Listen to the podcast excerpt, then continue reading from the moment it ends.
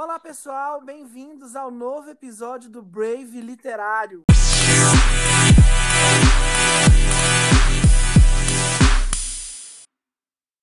O meu nome é Pedro e eu estou aqui hoje com a Maíra Tavares, a nossa companheira ali do Brave Literário, para a gente apresentar mais um podcast do Brave Literário nesse mês. E nós estamos falando nesse mês específico sobre o livro do John Piper, o livro Pense, né, do escritor e teólogo americano John Piper.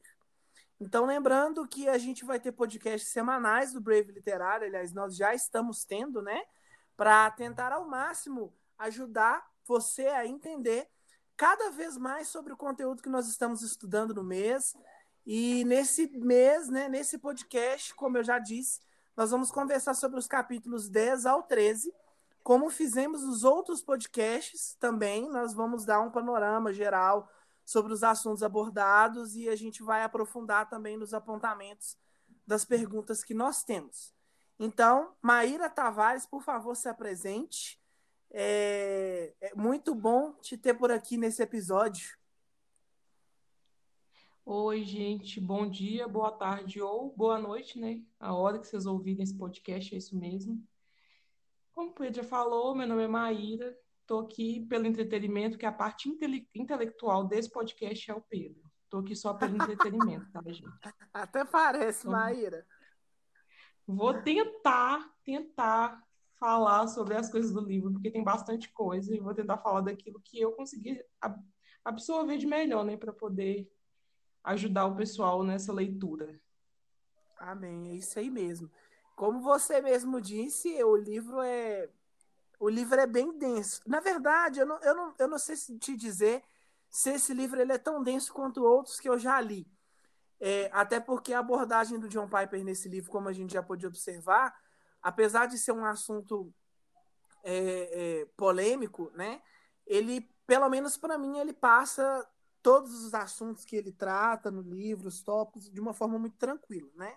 O John, ele é um cara que eu, por exemplo, como é, estudante de comunicação, e você que já é formado em relações públicas, a gente sabe, a gente sabe reconhecer bem é, é, elementos de uma narrativa, a gente sabe reconhecer bem é, características da escrita de, determinados, de, de determinada pessoa. E eu não sei se foi só eu, mas eu tenho certeza que várias pessoas observaram que o John ele tenta passar todos esses assuntos de uma forma muito tranquila para a gente. Você concorda com isso ou eu tô sozinho no barco? Não, eu achei assim, o livro ele tem um, uma abordagem bem didática, eu achei. Bem, é bem tranquilo. Didática é a palavra. É, bem, eu achei que foi bem tranquilo, só que o, a simplicidade dele ajuda a gente a aprofundar no assunto, porque não é um assunto fácil de, de abordar. Você falar sobre pensamento, conhecimento, falar sobre essas coisas dentro e fora da igreja, é bem complicado. Hoje em dia é menos do que foi há uns anos atrás, mas ainda é, parece que é meio que tabu você falar sobre conhecimento dentro da igreja. Sim. É, é tabu, especialmente naquele contexto mais assim, no contexto mais neopentecostal, né? Eu, por exemplo, venho de um contexto desses, eu posso falar talvez com uma certa propriedade. Que, inclusive, o John fala, né, que para para uma determinada ala dentro da igreja, essa questão de ser anti-intelectual ela é tratada com muito orgulho, né? Então, assim, não é uma coisa que as pessoas simplesmente falam, nossa, a gente realmente precisa conhecer, mas não.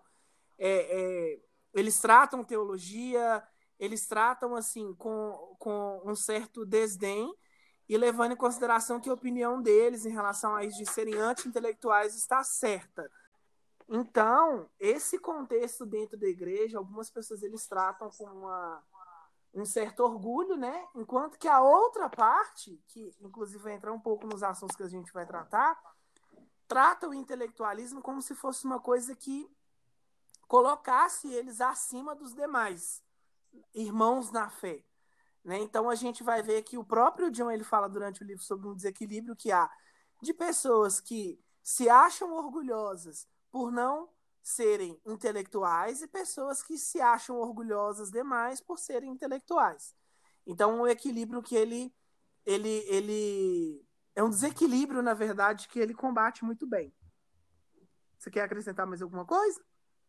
Não, é porque você estava falando que veio de um contexto neopentecostal. Eu vim de um contexto completamente oposto. Né? Eu não. Tem pouco tempo que eu sou da Lagoinha, acho que tem uns quatro, quatro cinco anos. E eu vim de uma igreja que é uma igreja tradicional, justamente pelo ensino. E a, a, né, a minha antiga igreja dava muito valor à, à questão de de aprender sobre as escrituras e tudo, e eu vejo que ela tá, muitas pessoas estavam do, no extremo oposto, de uhum. achar que por serem intelectuais, serem estudiosos tanto da palavra quanto do, né, do meio acadêmico, elas estavam acima das outras pessoas, né? É, a igreja que eu frequentava era uma igreja de elite. Então, você tinha aquela elite pensante, né? aquela elite que dominava a igreja através do, da questão do pensamento, e uma galera que veio da, né, de denominações mais do quesito. Como é que eu posso falar? Do quesito espiritual, que, que privilegiavam a questão espiritual em detrimento do, do estudo. E aí a gente via como que é conflitante essa questão de você ter um lado que acha que é muito essencial pensar, mas não acha essencial você ter relacionamento né, com Deus, acha que o pensamento te leva a ter relacionamento com Deus, que é o que não acontece. E você tem o outro lado, que acha que somente ter relacionamento com Deus te faz conhecer, quando a gente sabe que para conhecer a Deus, né, para ter relacionamento com Ele, você precisa conhecê-lo de alguma forma. E você só conhece a Deus tendo conhecimento da palavra. Só tem conhecimento da palavra quem estuda. Então, acaba que uma coisa se liga à outra, né? Acho que o, a chave para o reino de Deus é o equilíbrio. É você conseguir balancear a parte de ter conhecimento, que é muito importante, com a parte de ter relacionamento com Deus, que também é muito importante, né? Isso é o que você está falando, né? Tem muita gente que, leva, que esquece de levar em ou não sei se esquece ou simplesmente não leva em consideração. Eu vou simplificar que para você ler a Bíblia você usa o seu intelecto. Então é impossível você é, conhecer a Deus sem usar o seu intelecto em alguma instância. A gente não está falando de pessoas é, é, letradas em filosofia, ou sociologia, ou teologia, ou estudos mais complexos. A gente está falando sobre a própria leitura da palavra, né? Então, assim, você precisa ter um entendimento linguístico, você precisa decodificar aquela mensagem e você faz esse trabalho é feito também através do seu intelecto. Então, assim, nesses capítulos que, é, que nós estamos hoje, a gente pode observar uma coisa muito interessante, que, igual, por exemplo, o 10, o título é já ocultastes essas coisas aos sábios, né? É, uhum. O 11, é, na sabedoria de Deus, eu vou até pegar aqui direitinho aqui, na sabedoria de Deus, o mundo não o conheceu por sua própria sabedoria, né? E o capítulo 12, vamos pegar aqui também. O capítulo 12, o conhecimento que ama, e o 13, toda erudição existe para o amor a Deus e ao homem. Então, assim, se a gente pode perceber uma, uma, uma coisa assim nesse finalzinho aqui, nesses últimos capítulos, né, do 10 ao 13, é essa questão da. Como que eu posso dizer? Do equilíbrio, né? Entre a sabedoria de a questão da sabedoria de Deus e a questão da sabedoria humana, né? Esse confronto que existe. Então, existem algumas passagens aqui que o John Piper separou, especialmente lá no Novo Testamento, é, é, Evangelho, né, e as cartas paulinas, uhum. que ele vai separar para poder ilustrar isso bem para a gente. É, vai falar também sobre essa questão do conhecimento que ama e vai falar dessa erudição, né? desse conhecimento, dessa intelectualidade que existe para o amor a Deus e ao homem, ou seja, para você amar e glorificar a Deus e para você servir a, a, servir os seus irmãos, servir as pessoas que estão com você, que estão ali ao seu lado. Então isso é uma são, se a gente pode fazer um panorama geral assim desses capítulos, desses últimos capítulos, a gente vai ver mais ou menos essa escadinha aí, né? Ele falando sobre essa oposição entre sabedoria de Deus e sabedoria humana, que a gente não pode conhecer a sabedoria de Deus segundo a nossa própria sabedoria. A gente vai falar desse conhecimento que ama e a gente vai falar dessa erudição que existe para o amor a Deus e ao homem. Então, é, a, as impressões que eu li, que eu tive quando eu li, assim, que eu fui lendo, é, é, querendo ou não, são assuntos que a gente já tinha abordado de alguma forma, né? É, ao longo da nossa vida, mas isso sempre traz a, a, a lembrança, né? Daquela questão da.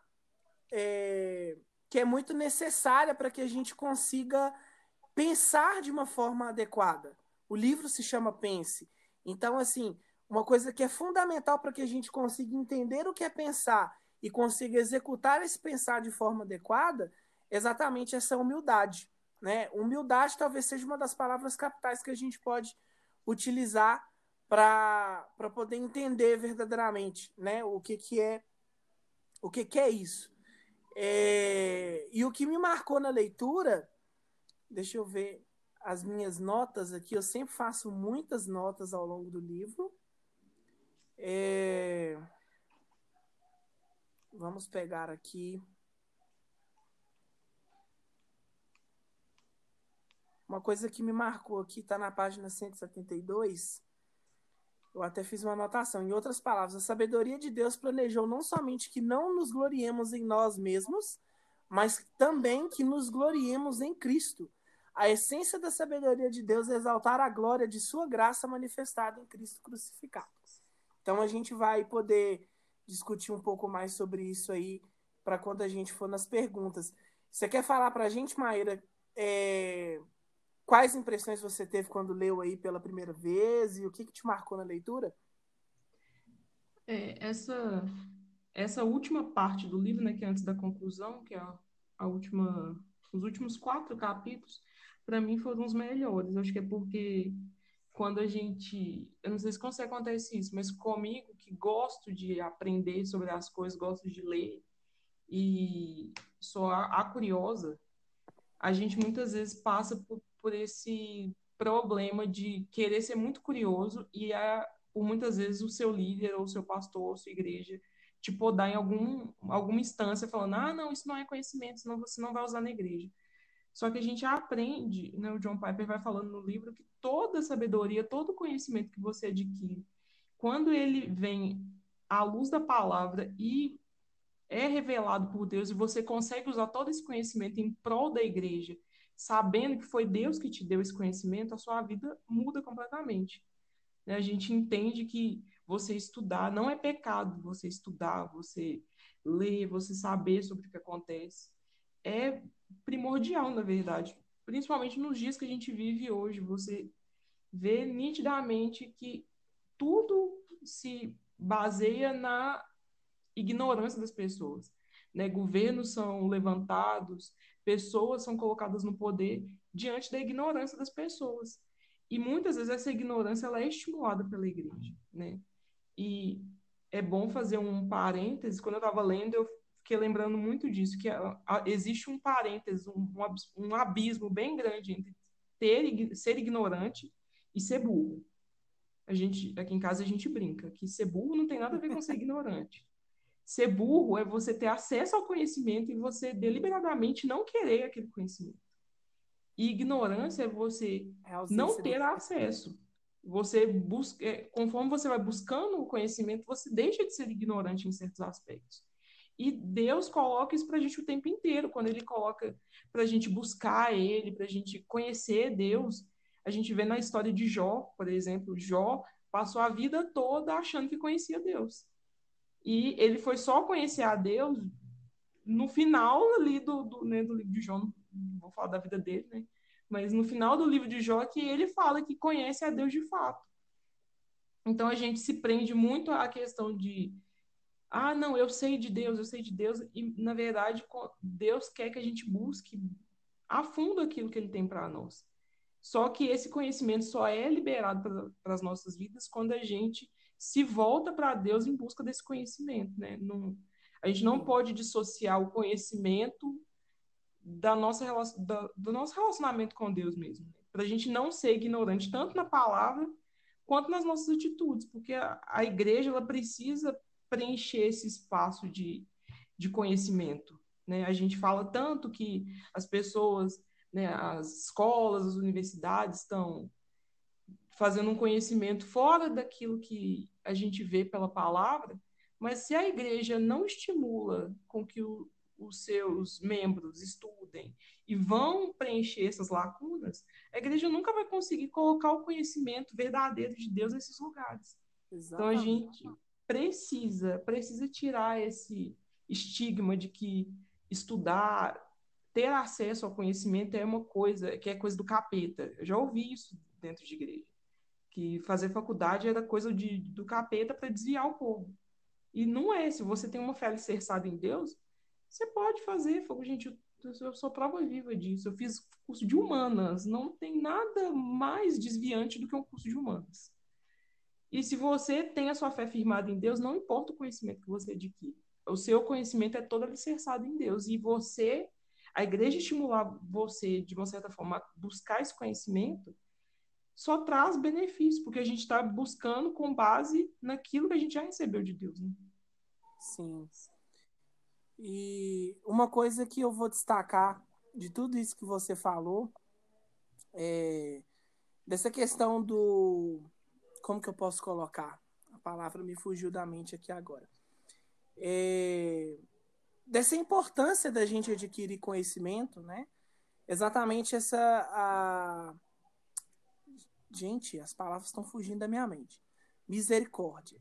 Mas é a, a falta de importância, se eu posso usar esse termo, que é dada à igreja a determinados aspectos, está fazendo, inclusive, com que a gente saia meio que atrasado em determinados aspectos da sociedade, né?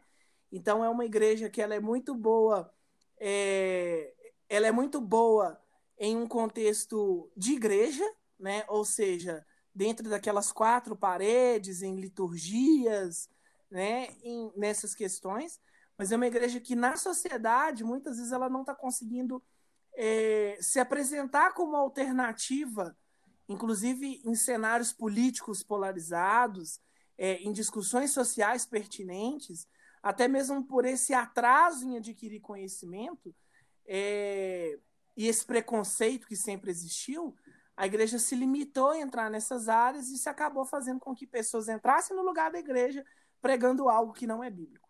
Então, é, só para a gente ter uma noção do quanto que isso é nocivo, né, essa, esse desprezo ao conhecimento, mas isso também não vai fazer com que é, adquirir esse conhecimento sem um discernimento adequado, né, sem um discernimento de Deus para esse conhecimento, vai fazer com que nós nos tornemos mais do mesmo. Então, é exatamente esse equilíbrio que a gente vai querer discutir aqui agora, através das perguntas sobre o livro. A gente separou algumas perguntas aqui, né, para que a gente pudesse, inclusive, a Maíra vai responder essas perguntas para que a gente possa também discutir um pouco sobre elas. Então, hoje nós vamos ter algumas perguntas sobre os capítulos que abordamos nesse podcast. E você que está ouvindo esse podcast ainda não faz parte lá do nosso grupo do Brave Literário, você pode estar acessando a nossa página no Instagram, que é @somos_brave. E você lá na bio você vai ver que tem um link. E esse link é o link do nosso Telegram. Então você pode clicar em cima que ele já vai te redirecionar automaticamente. E vai ser um lugar para a gente compartilhar conhecimento, se conhecer, debater ideias, né? Essa é a temática de lá do nosso grupo. Então, se você não conhece, você pode ir lá na nossa bio, clicar em cima que você já vai ser redirecionado lá para o grupo do Telegram do Brave, Brave Literário.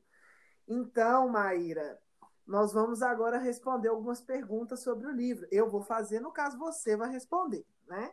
Deixando isso bem claro. Uhum. Mas a gente vai fazer algumas perguntas sobre o livro, até mesmo para que a gente possa exercitar um pouco daquilo que a gente aprendeu na, na, nos capítulos que a gente leu né, durante a semana. Então, a primeira pergunta, dona Maíra, qual que é a sabedoria de Deus e a sabedoria humana? Qual é a diferença entre essas duas? A diferença principal né, que fala aqui no livro, né, acho que fala, deixa eu ver, que fala no, na página 212, ela, a sabedoria de Deus e a sabedoria humana são as formas que elas relacionam com a glória de Deus. Né? A, a, sabedoria de Deus ela nos faz enxergar a glória de Deus, nos aproximar de Deus E a sabedoria humana nos faz ser independentes de Deus. A gente, quanto mais a gente aprende por nós mesmos, mais a gente acha que não depende de Deus para poder fazer as coisas. E quando a gente recebe a sabedoria da parte de Deus, a gente entende cada vez mais que precisa dele para poder adquirir essa sabedoria, que tudo vem dele, né? Tudo que a gente tem vem de Deus e é para Deus. Então tudo volta para ele. Então, para mim, eu acho que é a principal diferença é a gente entender como como essa sabedoria que a gente tem, esse conhecimento, faz com que a gente se relacione com Deus. Se ele nos afasta de Deus, ele é puramente humano. Mas se ele nos aproxima de Deus, ele vem da parte de Deus. Né? É, é, muito interessante o que você está falando, Mayra, porque é, aí eu vou lembrar também de algumas partes bem direcionadas, né, das quais eu pude ler, que a diferença, essa diferença capital, você, você resumiu, basicamente, né? Tudo é todo pensamento é como é, é, como ela se relaciona com a glória de Deus se ela dá glória a Deus ou se ela é, é, dá glória ao homem né? Mas só para a gente poder fazer uma síntese disso né que essa sabedoria humana ela anula o significado da cruz de Cristo. Mas a sabedoria de Deus sustenta o significado da cruz então, é, um anula o significado da cruz de Cristo pelo seu caráter de autoindependência, de autossuficiência, de centralidade, se eu falo a sabedoria humana, né? Ela se centraliza em si mesma, é, a, a finalidade dela não é glorificar a Deus, e a sabedoria de Deus, ela não anula o significado da cruz, ela é exatamente o oposto, né? Então, ela sustenta o significado da cruz. E aí Paulo ele diz também que se ele pregasse com sabedoria de palavra, por exemplo, a, a cruz de Cristo seria anulada. Aí a gente tem que lembrar até mesmo do contexto de vida de Paulo, que era um cara, é, já antes de ser um, um, um, cristão, ele era um cara muito inteligente, um cara muito letrado, ele, ele era letrado, né? Ele sabia falar pelo menos três ou quatro idiomas. E Fora o conhecimento que ele também já tinha sobre a lei, que ele era um especialista nesse assunto. Então, se Paulo fosse pregar pela. O que ele está dizendo é que se ele fosse pregar pelas próprias é, é, é, competências dele, né, que ele não precisaria. É, a, a, a cruz de Cristo seria anulada no caso. Então, ele não prega segundo as próprias competências dele, mas ele prega segundo a excelência da obra da cruz. Né? Então, uhum. só para a gente poder fazer uma síntese disso tudo, mas você resolveu maravilhosamente bem, que é como elas se relacionam com a glória de Deus. E aí já é um gancho para essa primeira pergunta, já é a segunda, né? Porque é, é, ela é uma extensão. E a segunda ela diz o seguinte: a cruz é o grande divisor entre a sabedoria humana e a sabedoria de Deus. Por quê? Aí a gente citou aqui agora que a cruz, é, é a sabedoria humana anula o significado da cruz, né? E a gente vai entender o porquê que a cruz é o grande é, é, é o grande divisor entre essas duas sabedorias. Por quê, Maíra? Ela, a cruz, né, ela faz exatamente o que você falou no, no, na primeira pergunta, né? Ela anula essa questão de do homem por si mesmo, né? A cruz ela traz para o homem a humildade de entender que ele depende de Deus para todas as coisas. Né? Quando a gente. O grande significado da cruz é, é ver que, que Deus, a gente não pode se redimir por nós mesmos, né? nem dos nossos pecados, muito menos adquirir coisas que vêm da parte de Deus. Então, quando a gente aceita né, a, a cruz na nossa vida, a cruz de Cristo, a gente entende que precisa ser humilde o suficiente para saber que por nós mesmos a gente não consegue adquirir essa, esse conhecimento que, que Deus tem preparado para a gente. Né? Quando eu estava estudando, né, para poder fazer esse podcast, eu estava refletindo, porque eu, tava, né, eu, eu, gosto muito de ler sobre racismo. E, e na hora que eu estava lendo, eu pensei muito nisso, porque a gente escuta muitas pessoas falando que não querem viver a vida com Deus porque enxergam Deus como Senhor. E o senhorio de Cristo é justamente é totalmente diferente do senhorio humano. Quando você olha a, a, os grandes povos, quando eles escravizavam outros povos, os senhores, eles não queriam que o, os seus escravos adquirissem conhecimento. Eles só usavam da força bruta deles para poder fazer o que eles queriam, é, construir impérios e tudo mais. E Deus é totalmente diferente. O senhorio de Cristo nos dá a oportunidade de acessar conhecimentos que a gente por nós mesmos não acessaria. Então, é, a gente, quando a gente tem essa noção de que aceitar a cruz e viver o senhorio de, de Deus na nossa vida nos dá liberdade para conhecer novas coisas, é, é muito libertador. Porque você é como é que nem Salomão na Bíblia. Né? Salomão, ele pediu sabedoria a Deus e quando a gente vai ler sobre Salomão, a gente vê que ele foi um rei muito sábio e tudo, mas ele não era uma pessoa que descobriu todas as coisas do universo. Ele não, ele não tinha todo o conhecimento do mundo, mas ele tinha todo o conhecimento que era necessário para que ele exercesse muito bem o que ele fazia. E Deus faz muito isso com a gente. Né? Eu tenho, eu sou muito burro em matemática. Eu não sei fazer conta. Eu preciso de calculadora. Nós somos humanas, Maíra. Essa questão da matemática tem que ser perdoada. A gente é de humanas, por favor. É, o mundo precisa perdoar. Eu já me perdoei, que eu não sei fazer conta. Então, eu uso calculadora sem o menor constrangimento, para qualquer conta. Mas para outras coisas, para as coisas que eu estudo, eu sou muito boa. Eu sei que eu sou boa no que eu faço. E não é por mim mesmo que eu sou boa, é porque Deus, todo o conhecimento que eu adquiri foi veio da parte de Deus. Né? Obviamente não veio sentada no canto da minha casa orando. Parte não foi disso mas foi de me debruçar sobre os livros, de fazer cursos, de ter a oportunidade de fazer muitas coisas.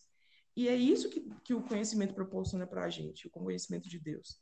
Ele proporciona que a gente conheça muitas coisas que muitas vezes num, num ambiente normal a gente não teria acesso, mas tudo isso para que a gente possa glorificar Ele de todas as formas possíveis. Né?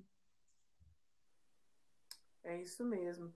Uma coisa que eu queria citar né? É, como eu disse, era um gancho, então a gente vai ver sempre coisas relacionadas a o que, que glorifica a Deus e o que, que não glorifica a Deus, né? Como a, a centralidade dessa nossa discussão sobre, sobre pensar. Então a gente vai ver por que, que a cruz ela ofende a sabedoria humana, né? Porque ela, isso nas palavras do John, né? Do John Piper, porque ela humilha o homem e exalta a imerecida graça de Deus. Né? Ou seja, ela faz os homens parecerem independentes e desamparados como criancinhas e demonstra Deus como todo suficiente, todo provedor e totalmente livre em dar a salvação a pecadores. Se citou uma coisa que me chamou a atenção, que foi aquela metáfora da, escravidão, da, da servidão a Deus, né? Da, é, dos exemplos de senhorio, na verdade. O senhorio de Cristo e o senhorio humano. É, uma coisa que me chamou a atenção no exemplo que você que você deu, até em exemplos históricos, se a gente for mesmo pegar, é que esse senhorio, basicamente aquele escravo, ele pertencia, né, entre aspas, aquele senhor, mas não, não existia relacionamento, não existia é, é, uma coisa, como que eu posso dizer? Se a gente for relacionar as duas coisas, como que a gente pertence a Cristo, né? É, é, é, basicamente quando a gente verdadeiramente coloca o controle da nossa vida sobre é, é, coloca o controle da nossa vida em Cristo. Então, a partir de então, ele passa a ditar a forma como a gente pensa, a forma como a gente sente, a forma como a gente olha, é, enxerga o mundo, as pessoas. Né? Então, assim, é um senhorio, mas ele não é um senhorio só de simplesmente fazer com que nós sejamos marionetes né? É uma coisa muito, é, é, é, é, muito eficaz, é muito diferente do que a gente vê. E existe um relacionamento, existe algo ali que é prazeroso né? para nós. Enquanto nós estamos sendo é, é, liderados por Cristo, nós sentimos prazer porque nós sabemos que as decisões dele, nós sabemos que a vontade dele é perfeita para nós. Né? Então, assim, é uma coisa que me chamou muita atenção quando você deu esses dois exemplos. E, e para a gente fechar, por que, que ela ofende? Né? Porque ela tira basicamente o homem do centro. Né? Então ela afirma Deus como, todos, como todo poderoso, como suficiente para poder dar salvação a pecadores. Quem são os pecadores? Nós. Então já não é mais por mérito, já não é mais por nada que a gente possa fazer, pensar, é sim pelo que Deus é, é, pelos critérios que ele estabeleceu, pela forma como ele quer. E que critério é esse? É a cruz de Cristo. Então, é, esse só para a gente poder fazer essa síntese em cima disso. E aí a gente vai lá para a terceira pergunta, que é, é já que a gente está falando tanto né, de orgulho, então não podia ser diferente aqui, a gente tinha que selecionar uma pergunta sobre isso.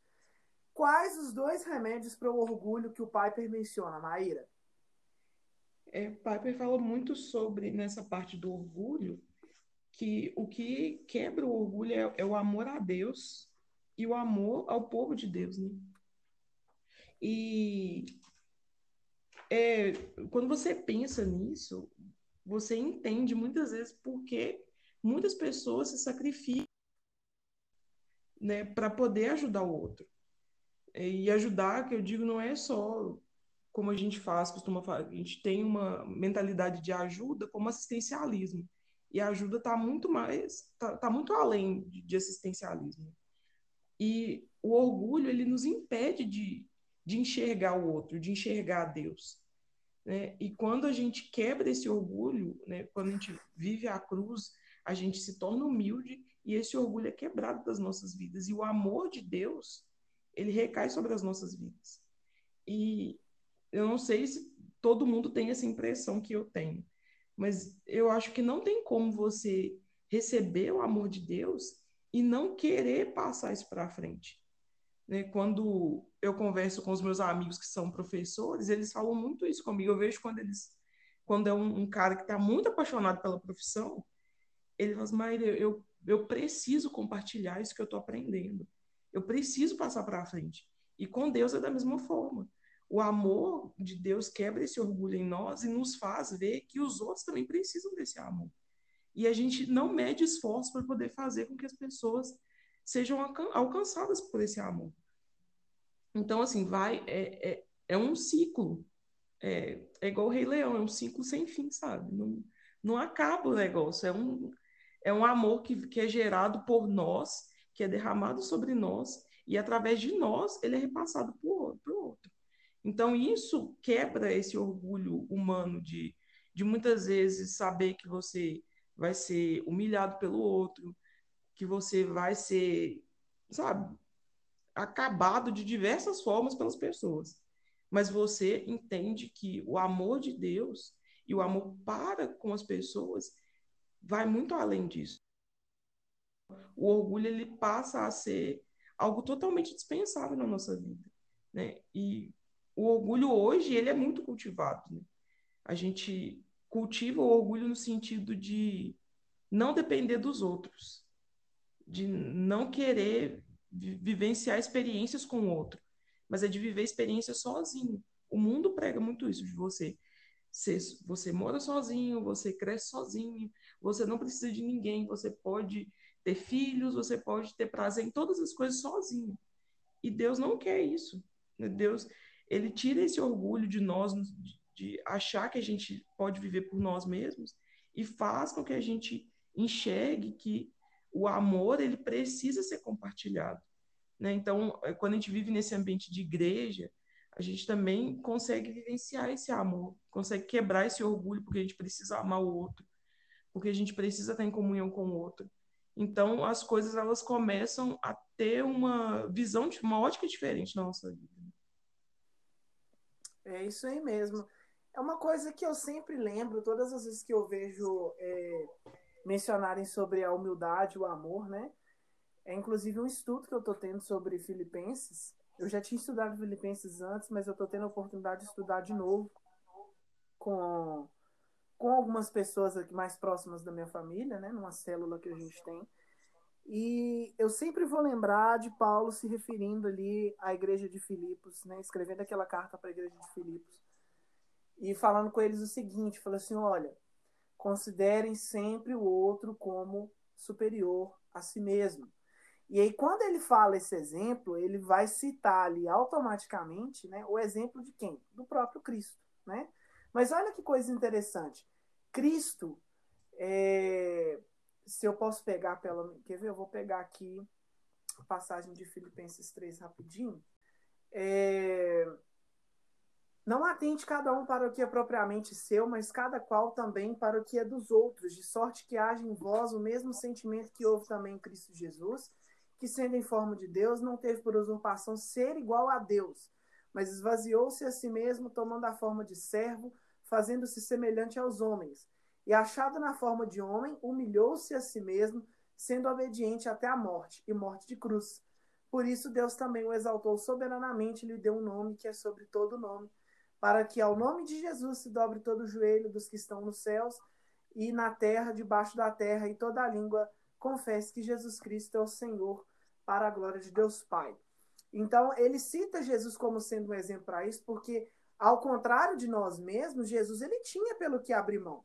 Né? Então, Jesus, o, o, o Messias, que já era glorificado antes mesmo da fundação do mundo, que estava com o Pai, que era o Logos, né? ele tinha pelo que abrir mão e ele abriu mão né, de ser.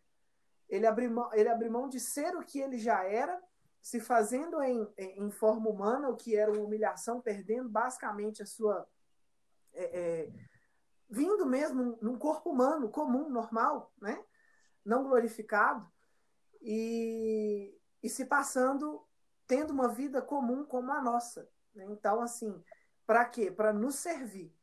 Então, uma coisa que me chama muita atenção é que tudo aquilo que Deus nos deu, Ele não nos deu para que nós possamos nos encher disso e, e, e, e fazer com que, através daquilo, daquela ferramenta, daquele dom, a gente só tenha coisas para nós mesmos. Ele deu aquilo para edificação pessoal, é claro, mas para edificação do corpo de Cristo, que é a igreja. Então, todas essas ferramentas que nós temos, os livros, os equipamentos e principalmente a nossa vocação, a gente tem que fazer ela funcionar de uma forma que edifica nós mesmos e com isso também edifica as pessoas que estão ao nosso redor. Então já não é mais um olhar egoísta, já é um olhar de simplesmente pensar que você não faz isso por si mesmo, mas você faz isso por uma causa e por alguém muito maior do que você, né? Então, isso me chama muita atenção e como que o amor ele é fundamental para que a gente consiga é, é, calar esse orgulho, calar essa vaidade que muitas vezes toma muito espaço no nosso coração, né? É, e é isso. Então, assim, era basicamente isso que a gente ia discutir hoje, né? Você quer acrescentar mais alguma coisa no final sobre essa última pergunta? Não, não. Você falou tão bem que eu não tenho nem coragem de, de falar nada em cima, que vai ah, estragar esse momento, né? Glória a Deus por isso, então. ah, não vou puxar minha própria sardinha aqui, não, porque isso é feio e é orgulhoso, já que a gente está falando. É. Põe em prática o que você leu no livro. Com certeza. Não existe momento melhor para se pôr em prática do que agora. Então, gente, esse foi o nosso episódio aí do Brave Literário, o episódio número 3 sobre o livro Pense. Nós ainda teremos mais um episódio na semana que vem, que vai ser gravado. Então, lembrando aquela coisa da gente ter episódios semanais aí, né? E eu queria agradecer a todos vocês que permaneceram até aqui, que separaram um tempinho para poder ouvir esse podcast, ouvir toda essa nossa discussão acerca daquilo que a gente tem aprendido com esse livro do John Piper maravilhoso livro, maravilhoso escritor, abençoadíssimo. E agora, Maíra, eu queria que você falasse para todo mundo como que a gente pode encontrar a Maíra, que falou essas coisas sensacionais para a gente aqui hoje, nas redes sociais. Deixa aí, Maíra, seu Instagram, porque eu sei que você não tem muitas redes sociais, né? Então deixa seu Instagram para a gente aí. É, eu, eu tenho todas, mas eu só mexo no Instagram, porque lá né? Lá as pessoas podem me ver, porque eu não quero ninguém na porta da minha casa em plena pandemia, né? A gente sem contato físico. Até sair a vacina do corona. é a palavra de ordem. Então, mas o meu Instagram é Maíra Tavares 26. Aí vai lá, gente, eu falo um pouco de bobagem, faço umas coisas e tal, mas eu falo de Deus também. Eu sou uma pessoa crente de verdade. Não parece, mas eu sou crente, tá, gente? Eu sou só doida. Mas é isso aí, então. É... A, as minhas redes sociais, né? Eu vou passar aí para vocês de novo. É aquele é, nome de Instagram estranho, sabe? Que mistura os trocadilhos, negócio meio doido, mas enfim, eu vou tentar soletrar aí. De Souza. Então, S-O-U, é, D de T-H-E, né? Primeiro, e S-O-U-L-S-A. Então é um trocadilho ali de Souza, que é meu nome, com alma, em inglês, que é soul. Então, só para vocês entenderem meio, mais ou menos aí, como que. É só para jogar que é bilíngue no seu Instagram, né? Hã? Só para jogar que é bilíngue, né? Falo duas línguas, escrevo é, meu. Na verdade é um nome horroroso, mas era, era a falta de criatividade, era o que tinha pro momento. O, o, tudo que eu queria colocar não deu certo, aí eu tive que fazer isso. Mas tá enfim, o, o Instagram me obriga a fazer esse tipo de trocadilho horrível. Mas, enfim. É, e eu tenho um meu outro Instagram também, que é o Instagram do Contemporâneo, que é o meu blog, onde eu estou constantemente falando sobre assuntos contemporâneos, mas com uma cosmovisão cristã de fundo. Então, é um blog jornalístico, mas com uma cosmovisão cristã. Então, se você quiser seguir, você pode ir lá, arroba o contemporâneo, o com o, né? Mais um O ali no final. E é isso. Eu queria dar mais dois recados antes da gente finalizar esse podcast. O primeiro recado é mais uma vez reforçar para que você entre no nosso grupo do Brave Literário. Siga a nossa página no, no Instagram do Brave se você ainda não segue, arroba é, somos underline Brave. E que em setembro nós teremos o Brave Day, né, que vai ser um dia onde nós vamos falar sobre redenção, que vai ser o tema desse ano. Então, vai ser o nosso primeiro Brave Day na realidade, né? É, o Brave não é um ministério antigo, é um ministério relativamente novo, mas é, nós estamos tendo a oportunidade agora no mês de setembro de fazer o nosso primeiro Brave Day. Então, queria que você ficasse atento nas nossas redes sociais para que você fique ali por dentro de todas as novidades que vão sair, preletores, datas, horários e afins. Então, mais uma vez, eu gostaria de agradecer a vocês por terem ficado aqui até o final. Gostaria de agradecer Maíra mais uma vez. Maíra é uma pessoa que eu ainda não conheço pessoalmente, porque eu e Maíra começamos a conviver no Brave a partir da quarentena, então ainda não tive a oportunidade de ver um monte de gente que eu conheci pessoalmente. A Maíra é uma dessas pessoas, né? Mas eu já queria agradecer você de cara pela sua disponibilidade, por tanto que Deus tem te usado para compartilhar essas coisas com a gente, Maíra. Que isso, precisando, é só chamar. Quer fazer um stand-up, me chama, a gente me convida. Porque às vezes eu falo, não, eu falo umas coisas bonitinhas, né? Não, eu, eu fui Vai fazer stand-up com seu humor de velho? É, não é, não é um humor de velho, é um humor é, raiz, é um humor rebuscado. Poucos entendem, entendeu? Tá? tá. Apesar de ser antigo, tá à frente do tempo. É uma coisa tá. assim, é a dicotomia do humor, entendeu? Poucas pessoas entendem. Sim, claro. Aham, tá bom, bacana. É isso aí. É que esse cara. Humor de velho, humor de velho. Não, que humor de velho. Estou, na, estou subindo a ladeira ainda, meu filho, você não tá entendendo. Então é isso aí, ó. Eu gostei de ver. Pelo menos você já mudou o tom em relação a outras vezes que você tava, nossa, mas. Ai, eu já sou é, tão é, É sexta-feira, né? Ah, Hoje é tá. sexta-feira, então aí a gente ganha um gás. Porque a sexta-feira levantou seu astral, então, né, Maíra? É. Não me faça essa pergunta na segunda. Tá? Essas perguntas são feitas na sexta. A resposta vai ser certamente diferente. Mas Com é certeza. isso aí, gente. Eu queria agradecer a vocês mais uma vez, que Deus possa continuar abençoando vocês. E esse foi mais um episódio do Brave Literário.